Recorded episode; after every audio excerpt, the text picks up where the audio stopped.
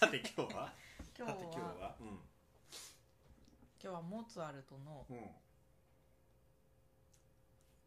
うん、ピアノ協奏曲？うん、をやろうかなと思ってるけど、その前になんで今日モーツァルトをやるのかって話だよ今日はバッハとこれね迷った。モーツァルトで迷いました。迷った、うん、で迷ったとは？私はうんバッハをやりたいなとうん。思いなぜならまあバッハが一番好きだなとうん。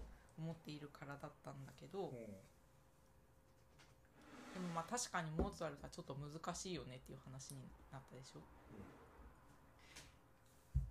だからモーツァルトが難しいって言ってたのはだからそのモーツァルトの音楽モーツァルトってすごいクラシックの中で有名じゃない、うん。もうだから天大天才作曲家ってことになってるしさ、うん。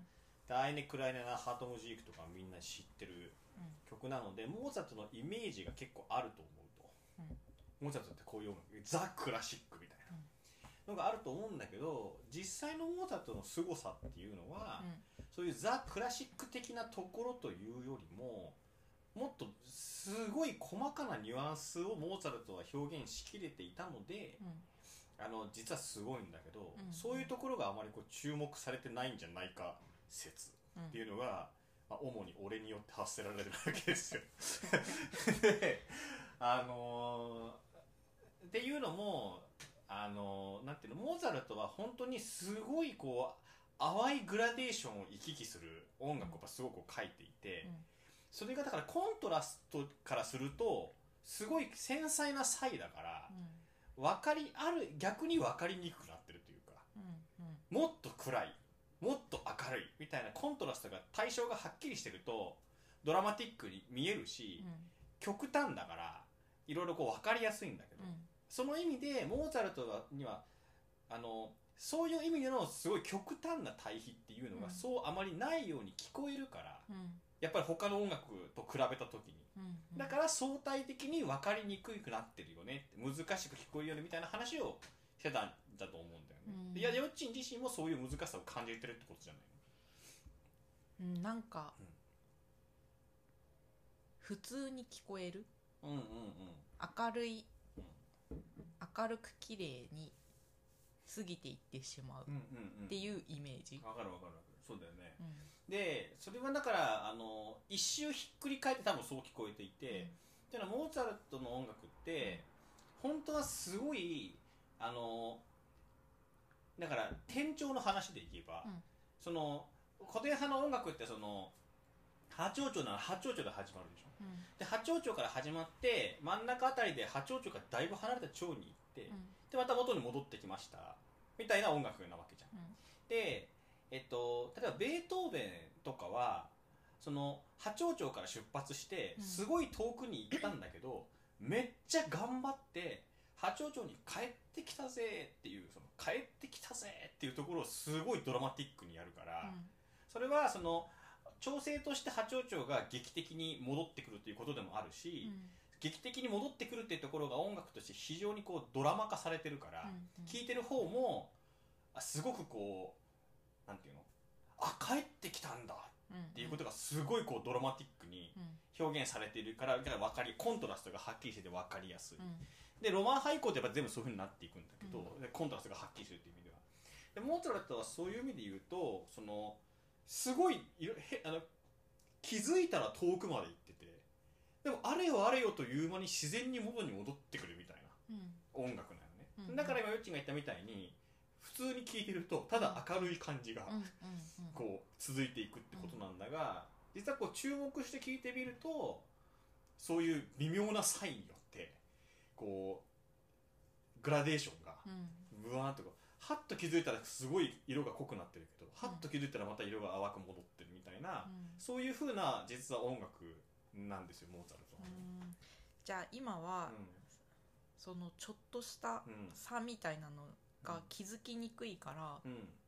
まあ、難しいっていうことに難しいっていうかなんていうの？面白くない。面白くなく聞こえちゃうかもしれないけど、でも実はこうあの注目して聞いてみたら、モーツァルトすげえみたいなみたいな感じにはなると思う、うん。だからそんな意味ではバッハバッハの方がバッハはバロック。うん。バロックって対比が強烈っていう古典派に比べて対比が強烈っていう意味でバロックだからもともと。歪んだ真珠っていうのはそういう意味で対比が強烈だからあのそういうふうに聞こえるんかもしれない。うん。だからバッハの方が分かりやすく聞こえる。うん。っていうふうな感じはなんかすごいするだからモーツァルトはだから等しく押しなべてあのいや、ね、あ明るい日差しが当たってるポワーンとした感じって聞こえるかもしれないけど、でも実はその明るい日差しが当たってる中でもすごいこう微妙なニュアンスでいろんなことが物事が移り渡っていく。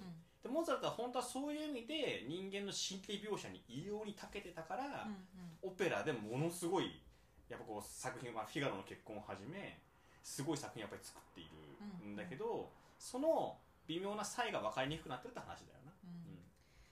まあオペラはうん。またちょっとハードルが高いのでまあいずれやるとして。やるとして。今日はピアノ競争ピアそうだね。いやピアノ競争曲が今話したみたいな微妙なニュアンスの変化っていうか、いうところは結構分かりやすいうん。じゃないかと思うのでそれをなんかやるのがいいんじゃないかと思っています、はい。感じだね、うん。じゃあ最初に、えっとまあ、さっき車の中でも聞いてたんだが、うん。とか言わ言わなくてもいいんだけど そういうようなあの二楽章とか聞いてみると今話してるちょっとしたニュアンスの変化によってうん。何が起きてるかっていうことが分かりやすいので、うん。ちょっとそこちょっと一緒に聞いてみようじゃないか、はい。これ27番の二楽章だね。うん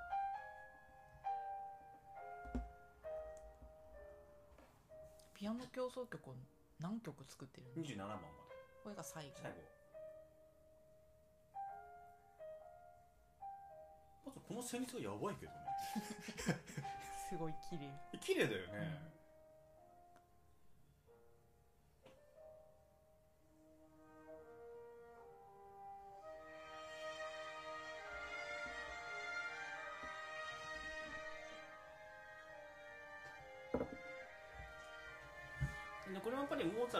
法で何かこ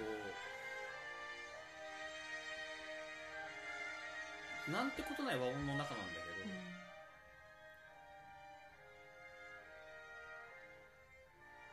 綺麗ですよね。でえっと基本的にモーツァルトの曲っていうかまあ古典派基本的にそうなんだけどその他形式であり三部形式であり基本的には ABA っていう形をとってるわけよ、うん。A の部分があってで B の部分があってうん。でまた A に戻ります、うん。でその他形式だったらその A から B の部分にする時の B の中身が、うん。A の素材を元にした別の、まあ、音楽になってる、うん。でもそれがまた A に戻る。っていう意味では基本的に三部形式の形音楽は基本的に取ってるんだけどうん。だからモーツァルトのこの27番の二楽章もまさに ABA なのね。でその A のおしまいのところうん。小結尾って小さな結びのおあの尻尾の「お」って書いて小結尾っていうんだけど、うん。モーツァルトは常に小結尾がエモいっていうのはなんか知っとくといいと思う モーツァルト弾くときには小結尾に注目。今からですけど。ホルンがね。うん。でこう一瞬こう不安さがさうん。立ち込めるっていう。うんうん。でこれだけで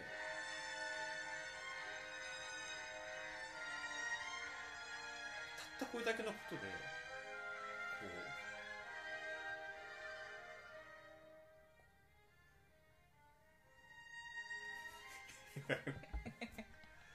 ここほんと綺麗。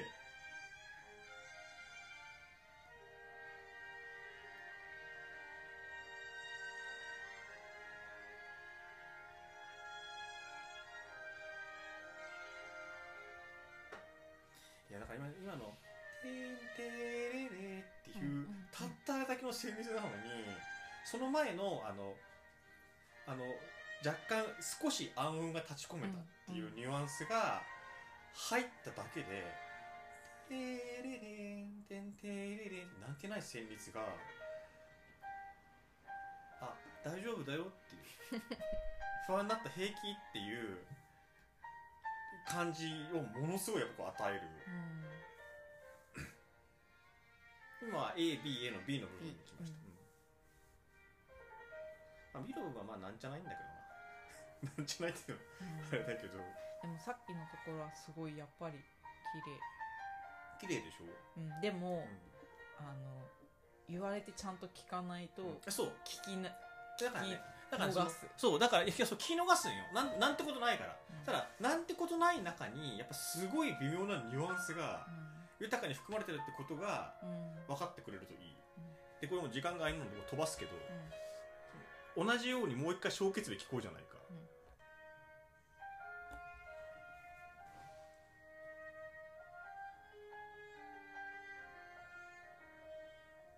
ここからですよ。ホルンが一発入ってさ。なんかこう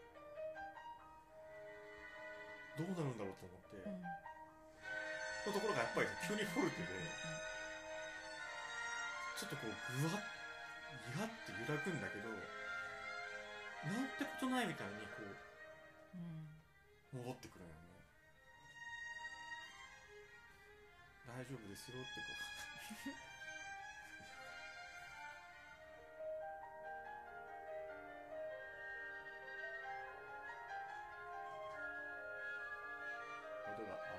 割れてるけど。うんっていう話になっていて。だからその、やっぱりねエレガント基本的にエレガントなんだよね、でそのドギャーンとかやらない。うんうんだけどこの曲調の中だったら本当にあれくらいのフォルテと、うん。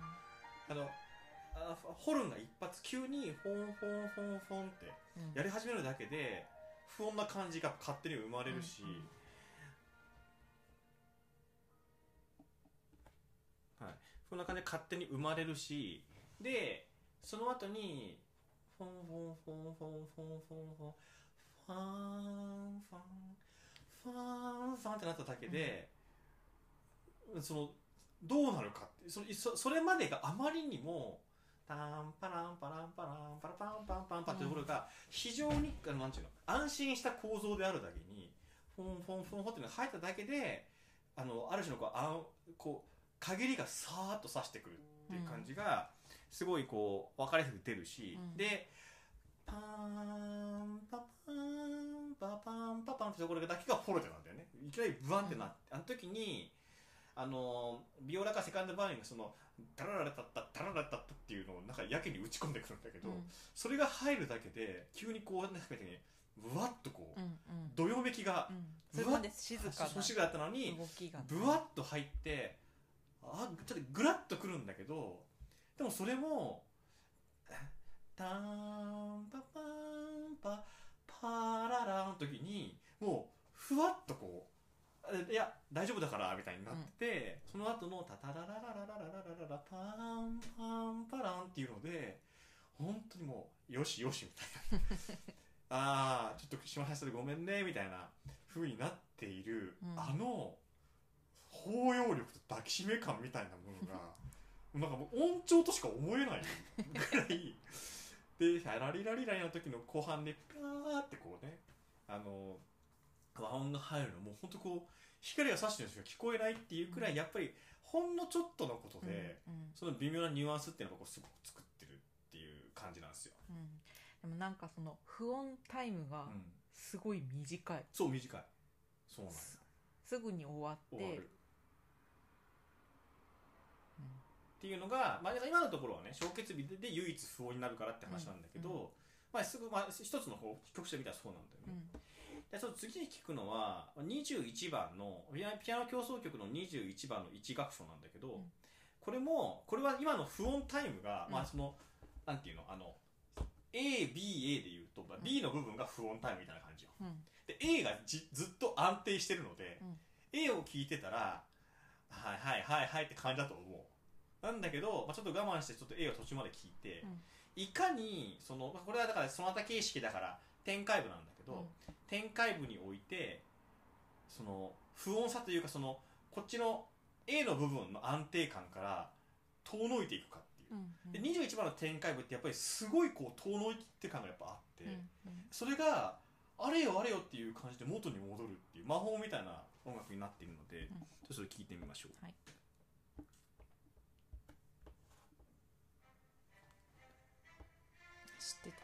知ってる、うん。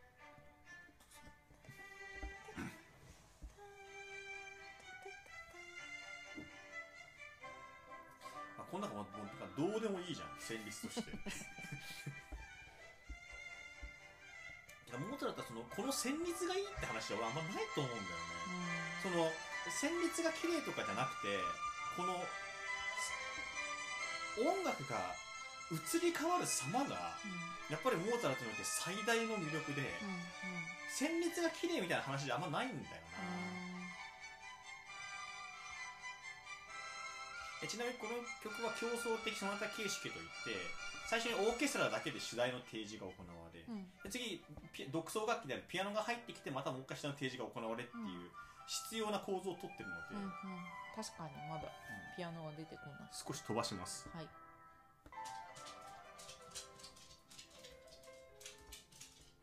で進んでいくよね、うん。でこの辺だからまあいいんだよ、うん。だからこういうなんか安心安全みたいなさ、うん世界をよく知っといてもらうために掲示部はあるので、でピアノが入っててあの次出てくる第2主題今のパンパンパンパンっていうのが第一主題なんだけど、第2主題がもうザ・モーツァルトみたいな旋律で、うん。聞いてみても分かると思うけどなんかね天使みたいな。えでもね、で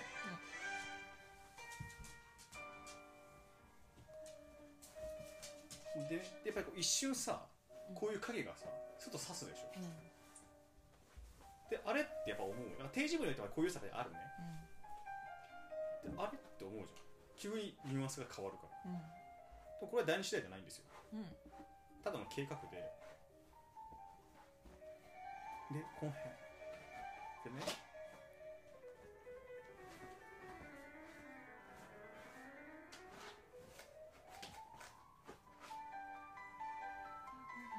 ザ・モーツァルトって感じでしょ。もうなんか子供が笑ってますみたいな、幼稚園みたいな感じがすでもその前に、ん。さっきのあの40番のさあのタラランタラランパラランパンっていうのがあるから、これがすごいこう朗らかに響くっていうやっぱ構図になってて。で全部これ音楽の魔法でさやっぱその前に何があるかやっぱり大事なんで音楽時間表現だから、るっていうのを聞いていくとこう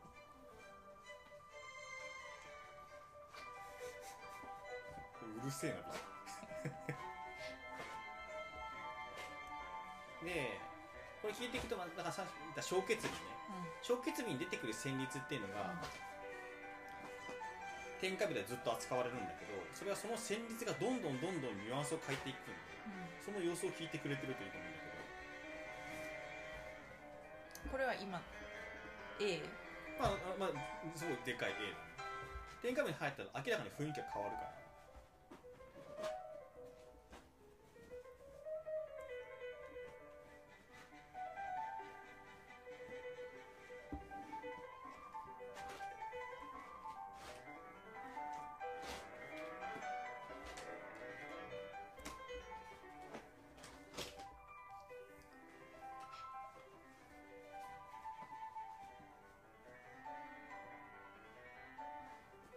装飾音のところとか超モーツァルトっぽいでこれ全部安心安全の構図にいるじゃん。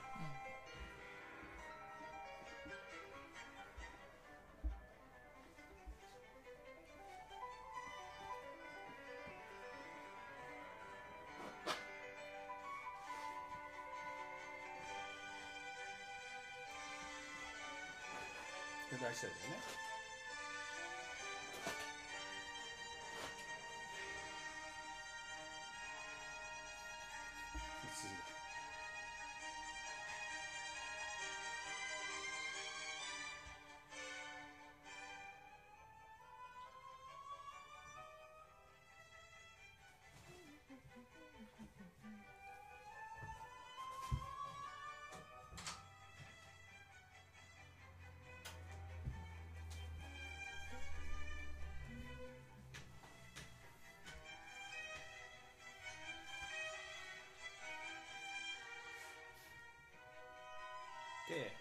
こから天下目に入ります、う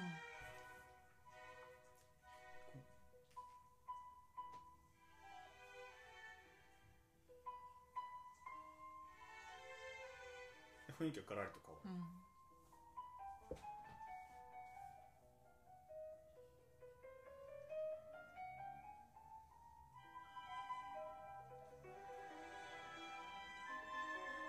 まあ、さっきのね A の部分とは全然違う。うん。ニュアンスに変わるでしょ。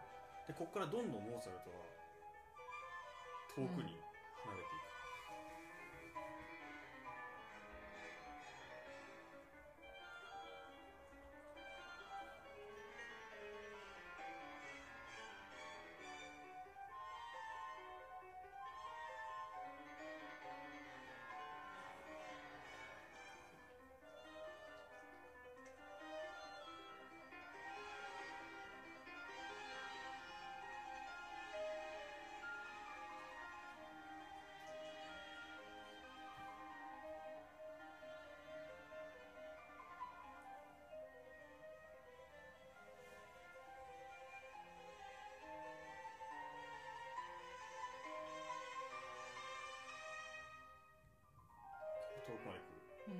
だけど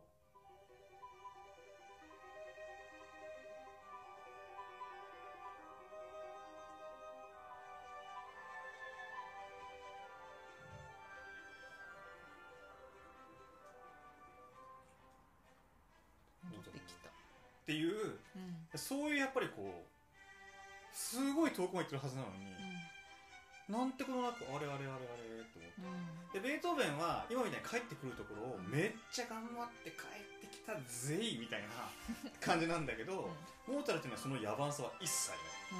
ひょいものすごいエレガントに、まあ、魔法にかけられたみたいにハレハレハレハレハレと思ったらあもっと戻っちゃってましたみたいなある種の世界に対する安心安信頼感がある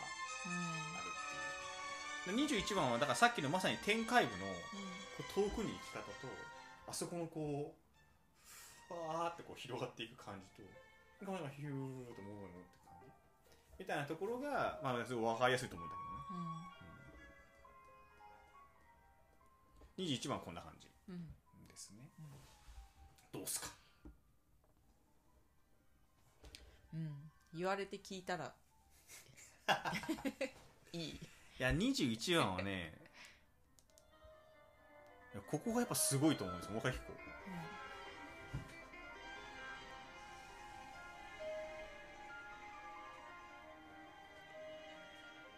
3音隠れてるね。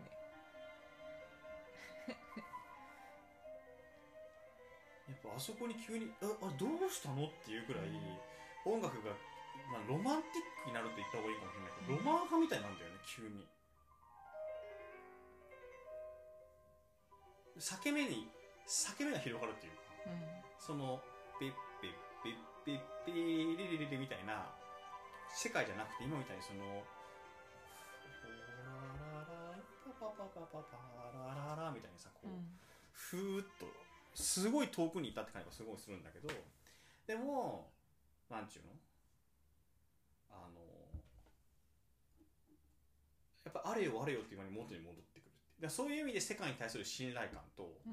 その世界の信頼感の中にはとどまらないうん。こう向こう側とのこう行き来みたいなものがやっぱりすごくあって、うん。そういう意味でやっぱりモーツァルトの音楽は一つの音楽の中ですごいこう二つの世界を自在に行き来してう。ーん。るやっぱすごくすごくするなるほんですよね。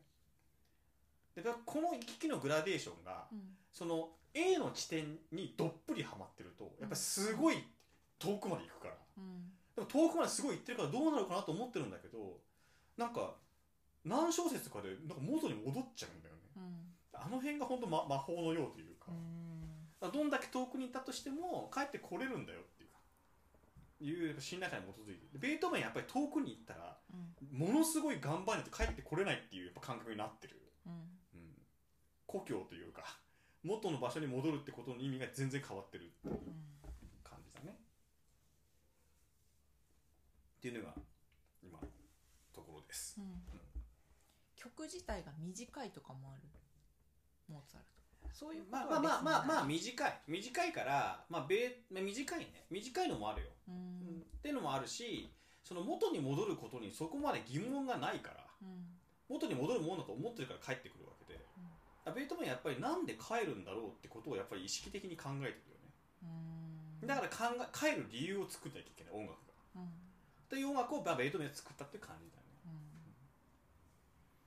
長大な。うん。っていう感じですね、さて、オケの編成も小さい？まあ、小さいね。オケの編成も小さい。当然ながら小さい。まあでもベートーベンとあんま変わんないけどね。あそうなんだ、うそうなんだ。ん、うん、あんま変わんない。まああのピアノ協奏曲とかはもっとちっちゃいかもしれないけど、うん。別にまあもうちょあでもそこまで大きく変わるわけじゃないと思うでも印象が全然違うね。あオーケストラうん。の、あそう。なんか深刻さ？あー。深刻さが違うからか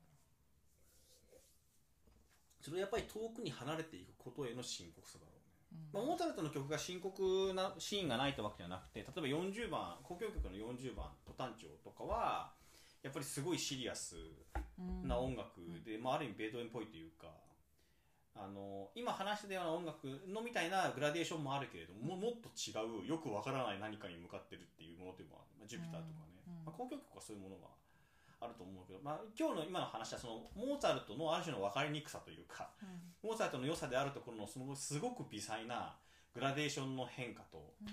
それがなんとなく戻ってくるこう感じっていうかみたいなやつだね、うん。で、えっと、今話してた27番の二楽章は最初最初に1個前にやったやつはその少しこう不穏な要素が入って、うん。でも大丈夫だよみたいなうん話、21番の今の話はこうなんていうの？音楽がやっぱり真ん中でで音楽あの、ね、A の部分は単調なんだあ長調なんだけど B の部分単調になって。で単調でかつなんか A の部分とは全然違う雰囲気の遠くまで行ったけど、戻って戻っていってました、はい、だから。そうなんだよ。だからほんだからすごくいいモーツァルトの演奏とかはやっぱり今みたいな、うん。あのーなんてことないはずなのになんでこんなにすごい豊かなんだろうっていう感じがやっぱりすごくするうんだよね。それはそのモーツァルトに仕掛けられてるちょっとした操作っていうのにやっぱりすごい豊かなニュアンスを引き出すので、っうん。ていう感じがすごいですよね。だから音楽全体としてエレガントなままでありながらものすごい豊かなあのひだをうん。こう表現していくっていうかそれがまあすごくする。でもあんまりモーツァルト演奏されなくない、まあ日本ではねうん。それは難しいからじゃないやっぱり。よくよく演奏するのが、うん、あのモーツァルトをよく演奏するのはすごい難しいと思うよ。うん。ものすごいセンスのいいピアニストとかうんものすごいオーケストラがいいとかうんいうようなところじゃないと多分難しいよね、うん。内田光子とかだよね。やっぱピアノってやっぱいいのとかうん。ね、まあピリスとかさ。普通になっちゃうってこと？普通に演奏してあのそのやっぱりその、うん、普通になっちゃう、で普通になっちゃうのもあるし、だからそのアーノン・クールとかはやっぱりその、モーツァルトの持ってるそういうあある種の音楽の中のドラマティックさっていうのを最大限引き出して演奏するうん。人だったね、だからそのモーツァルトが安穏と惹かれてる状況が理解できないみたいな、うん。こんなにドラマティックなことやってるのに、うん。なんでなんかあの「はあ美しい音楽でしたわ」とか言って皆さん聞いてるんですかみたいな。もうあアーノン・クールはいつも説教して始めたからね演奏会 皆さん安穏と聞いてる場合じゃないですよみたいな。ここはすごいことが起きてますからねみたいな感じの説教して音楽を始めるみたいなそういうことやってたくらいやっぱり音楽の細部で起きてるっていうことにもっと耳を傾けようとアーノン・クールは言っていたうん。だからそのあの全体的な調和して綺麗みたいな単純な話でやっぱりなくて、うん今みたいな細部を見ていくだけでもすごい豊かなニュアンスが本当は溢れている。うん。その豊かなニュアンスが逆に言うとこっちはそのなんていうの味付けの濃いものばっかり食べてるから、うんうん。そのお出汁の味がお出汁の味が分かかんない。と例えばすごく似てる。でその意味で難しいっていうのは分からんくはない、うん。うんなるほど。うん、でもそれは演奏にもよるしやっぱすごくいい演奏家のうん。オーケストラとかはやっぱりこう和音の変化っていうのがすごい生々しく聞こえるから、うん。わ生々しい和音の変化で聞くとなんちゅうんかな。モーツァルトっていうのがいかに生々しい人間の感情なのかっていうのがすごく分かる、うん。なんかもう逆に天才説が強くなりすぎて、うん。なんかわかんないこっちが間違ってんだろうな以上みたいな感じなのかもしれないね。まあ、というかやっぱりモーツァルトがあの天真爛漫な音楽っていうイメージが強すぎるだけだと思うよ、うん。モーツァルトはもっとものすごいあの普通の人間のうん。普通に感じてるちょっと嫌だなとか、うん。あちょっとなんかイラッとしたとか、うん。あちょっと不安で怖いみたいなところに、うん。すごい丁寧に寄り添った音楽を書いていて、うん。別にみんなふ普通の人の人生がそのドラマティックなわけじゃないじゃん。うん。だけどみんな漠然とした不安とか漠然とした怖さとか漠然としたあの明るさとか、うん。漠然とした何の根拠もないあの、まあ、でも大丈夫かもみたいなそういうのがあるわけじゃない、でうん。本当はそういう音楽にほんモーツァルトは一番その辺を一番あのまさにそこを救い取ってた人なんだけど、うんあのーあんまそう聞かれなくなってるよね、うん。うん。そんなドラマティックじゃないはずなのにみんなドラマティックでありたいと思うというかすごいこう味付けの濃いほどうん。あのドッタンバッタンみたいな方があるけどうん。本当はモーツァルトの音楽の中にはすごいあの繊細なというかエレガントなエレガントかつでもやっぱりすごくこう深部というかうん。あのし振幅みたいなものが本当はすごいやっぱあって、うん。それがやっぱり今みたいなところにやっぱよく現れてるなと、まあ、すごくすごく思うんだよね。でそれはほんのほんのちょっとした操作なんだけどそれでやっぱりこういろんなこう浮き沈みというかうん。心のひだみたいなものとやっぱりこうピッあの寄り添うような音楽になって感じがやっぱりすごくするね、うん。でもなんかすごい良かった。あそう？うんすごい綺麗だった。えだからモーツァルトやっぱり綺麗でやっぱ綺麗の意味が、うん。やっぱり本当はそのやっぱりね俺はねメメロディー至上主義にあると思うよ、うん。モーツァルトがすごいのはメロディーの創作力じゃなくて、うん。絶対にニュアンスなんだって、うん。ニュアンスの変化がすごいエレガントかつ豊かにできてた人で、あのメロディーメーカー、まあ、メロディーメーカーな時ももちろんあるけど、うん。メロディーメーカーだとしてすごいんじゃないんだよな、うん。その音楽の流れ時間表現としての音楽の中であの微妙なニュアンスの変化っていうのがものすごいできたっていうところがやっぱすごくてうん。その意味においてその旋律だけパッと切り取って、いい名曲ですよねって言ってるのがやっぱり根本的にモーツァルトを難しくしてしてると思う。うん。うん。んなるほど。だその意味で言うとバッハにはその侵食はない。あのうん。一曲が分かりやすいから、うん。あの全体で振幅はあるけど、うん。曲単位ではこれは単調の曲。うん。これは蝶々の曲みたいにパッと分かりやすいし、うん。それぞれの曲のあのあれがあのニュアンスが一定だからうん。ある意味そのポップスと似てる。だけどモーツァルトはそうじゃないんだよなもう少し時間の幅の中でこうニュアンスの変化をやっているから。うん。でそこにこそ長けてたんだよね。うん。でそれやっぱすごいクラシック音楽クラシックの結構本質的な話でもあるので、その意味ではやっぱりモーツァルトがいわばクラシックの本丸であるがゆえに、今難しくなってるっていうのはあると思う、うん。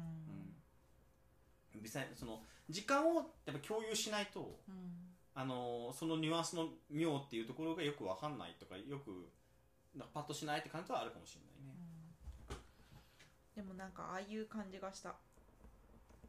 なんかちょっと日が差した。そう。陰ってきた。イエスでもまた雲がなくなった。そう。いやまさにそうなんだって。いや本当そういう音楽をモーツァルト書いていて、なんよ。例えばモーツァルトで有名なので言えばさこれ 20, 20番の三楽章だけど、うんうん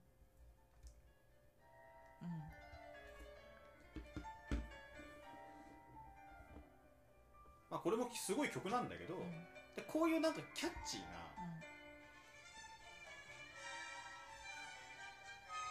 あこういうところいいんだけど、こういうところがやっぱり派手で分かりやすいのが目立っていて、でも、まあ、こういうのもすごいけどいいんだすごいいいんだけどなんちゅうかな。モーツァルトはそういうもんじゃないけどなっていうそっか感じがすごいする、まあ、これいやそういやじゃあこれもいいんだけど、うん。でもこういうのだってカール・フィリップ・エマリル・バッハも書いてるしみたいなモーツァルトの中のシュトゥルーンとドランクっぽいだけで、うんうん。あのうんとあれじゃない。のが確かにみんな好きそうな気がする。で例えば20番は一楽章とかもあの有名なんだけど、日話の一楽章とかはあの例えば日話の一楽章のもう小決日とかやばいのもうすんごいきもう何何急にひ光さしてきたけどみたいな風になってそういうところがほんとすごく綺麗で、まあこういうのがキャッチーだって言って、それだけじゃないそれだけじゃい、ない、うん。でさっきの21番もこれもね二楽章が有名でうん。うん二楽章はアマデウスの最後にかかるんだけど、うんうん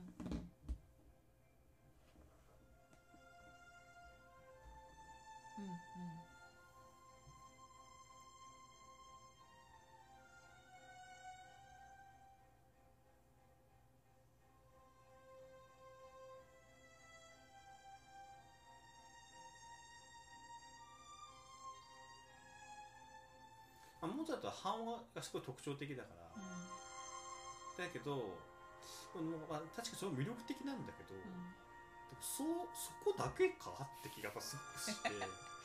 そう思ってたらこう時間の移り変わりっていうか、うん。あれとかやっぱすごくいいなと俺は思いますね。こういうとこいいけどね。うん。今日休日こう影さしててうん。刺すじゃん。だけどこれも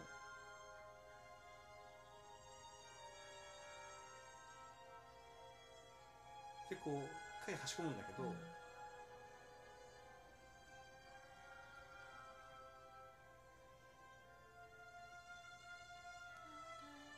であ大丈夫だっていう話にやっぱり戻るっていう。その幅がやっぱすごいよね旋律として。うんああ大丈夫大丈夫みたいな。ちょっと不安だけど大丈夫。ちょっと不安だけど大丈夫。でこれ機能合わせの基本的な構造じゃんトニックドミナントトニックっていうのも、トニックあれ大丈夫？あ大丈夫。っていう、その安心の構造をどう作るかだから。っていうふうなものでもあるね。それ曲全体でやっている曲全体でやってる、うん。ちっちゃいレベルでもやってるし曲全体でもやってるっていうのが、まああの声楽の基本的な構造だから、っていうのが、まあ、ありますね。っていうのがまあこうモーツァル